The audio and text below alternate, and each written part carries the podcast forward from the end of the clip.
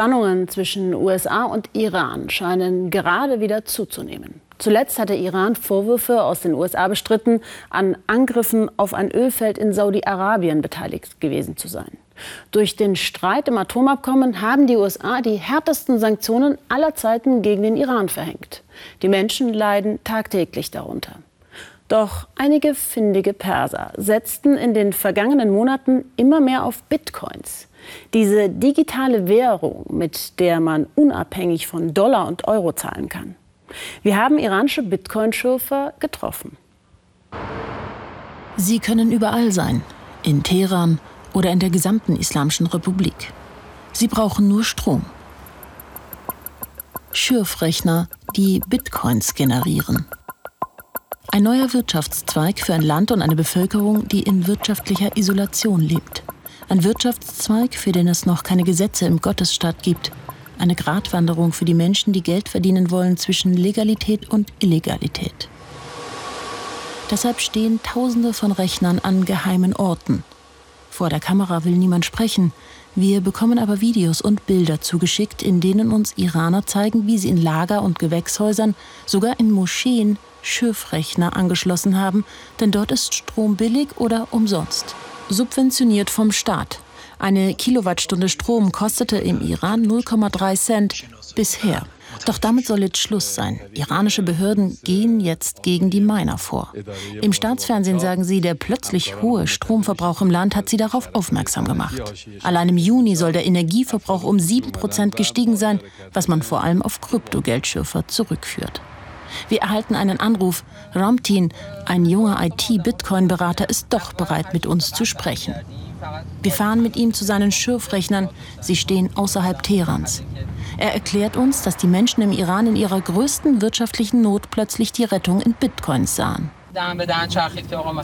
Als es sich rumgesprochen hat, dass man damit viel Geld machen kann, das war 2017, als Bitcoins von 10.000 Dollar auf 20.000 Dollar gestiegen sind, haben plötzlich ganz normale Menschen angefangen, sich damit zu beschäftigen und Mining-Rechner zu kaufen. Leute, die keine Ahnung davon hatten. Ich kenne sogar Personen, die ihr Haus verkauft haben, um Bitcoins zu kaufen.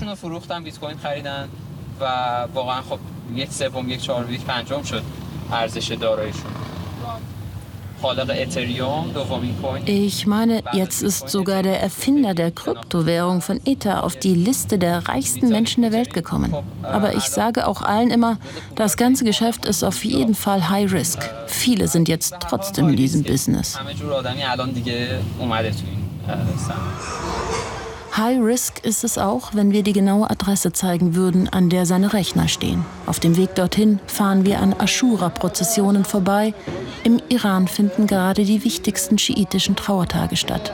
Man gedenkt dem Märtyrer Hussein. Ein Land schwankt zwischen Tradition und Moderne.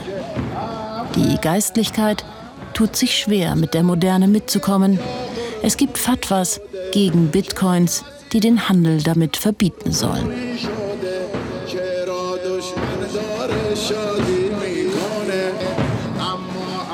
Wir sind angekommen.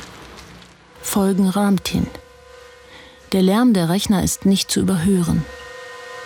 Ob er sich inzwischen daran gewöhnt hat, wissen wir nicht. Hier testet Ramtin neue Wege aus, um Bitcoins zu generieren, denn Probleme gibt es genug. خیلی به فکر این افتادن که از برق خونگیشون استفاده کنن ولی خب weil Mining eine Zeit lang sehr profitabel war, haben viele einfach in ihren Wohnungen Rechner ans normale Stromnetz angeschlossen und mit Mining begonnen. Aber wie Sie hören, sind die Maschinen sehr laut und das ist schwer auszuhalten.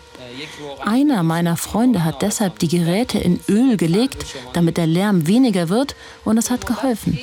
In den letzten zwei Jahren habe ich viel Kreatives gesehen, wie Leute versuchen, Profit zu machen. استفاده کنن از درآمد دستگاه ها Doch seit die Behörden ihnen jetzt einen Strich durch die Rechnung machen, ist der Profit mit der Gefahr einer Verhaftung verbunden. Ramtin hofft darauf, dass die Regierung endlich Gesetze für das Mining schafft. In unserem Land dauert meistens alles sehr lange, bis es zur Gesetzgebung kommt. Es ist in jedem Bereich so, besonders im Technologiebereich. Ich kann mich erinnern, dass ich als Kind einen VHS-Player hatte, der war auch verboten. Alles, was auf den Markt kam, war erstmal verboten. So ist es einfach in unserem Land. Es geht einfach alles sehr langsam. Dabei könnte man über diese Alternative vom Weltmarkt unabhängige Währung viel bewirken, meint Hamid Salehi. Er möchte auf dieser Pressekonferenz für die Flutopfer im Iran, die seit der Jahrhundertüberschwemmung Anfang des Jahres immer noch ohne ein Dach über den Kopf leben, Geld sammeln. Über Bitcoin-Spenden aus dem Ausland, denn der Bankenverkehr mit dem Iran ist durch die USA sanktioniert. Wenn man wissen will, ob die Menschen damit die Sanktionen hier im Land umgehen können, so kann ich das mit einem Wort beantworten. Ja, sie können es. Was wir jetzt in dieser Pressekonferenz machen, ist, den Weg zu zeigen, wie uns andere Länder bei humanitären Notsituationen helfen können, ohne an den Sanktionen zu scheitern.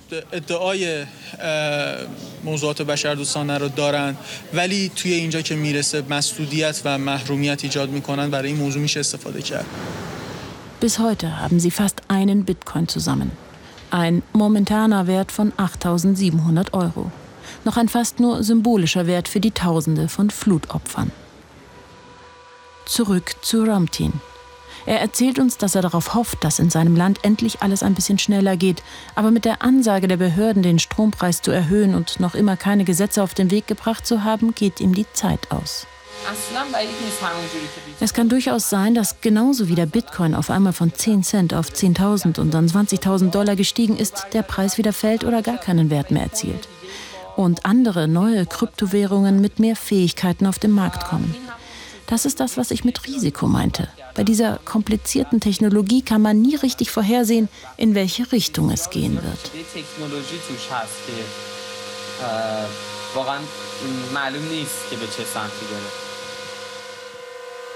Bis dahin hofft er darauf, dass seine Rechner, die er aus China bekommen hat, noch durchhalten. Denn lange machen sie es bei der hohen Rechnerleistung nicht mit. Und die neuen hängen noch im Zoll. Auch dafür gibt es noch keine Regelung im ehemaligen Paradies für Miner.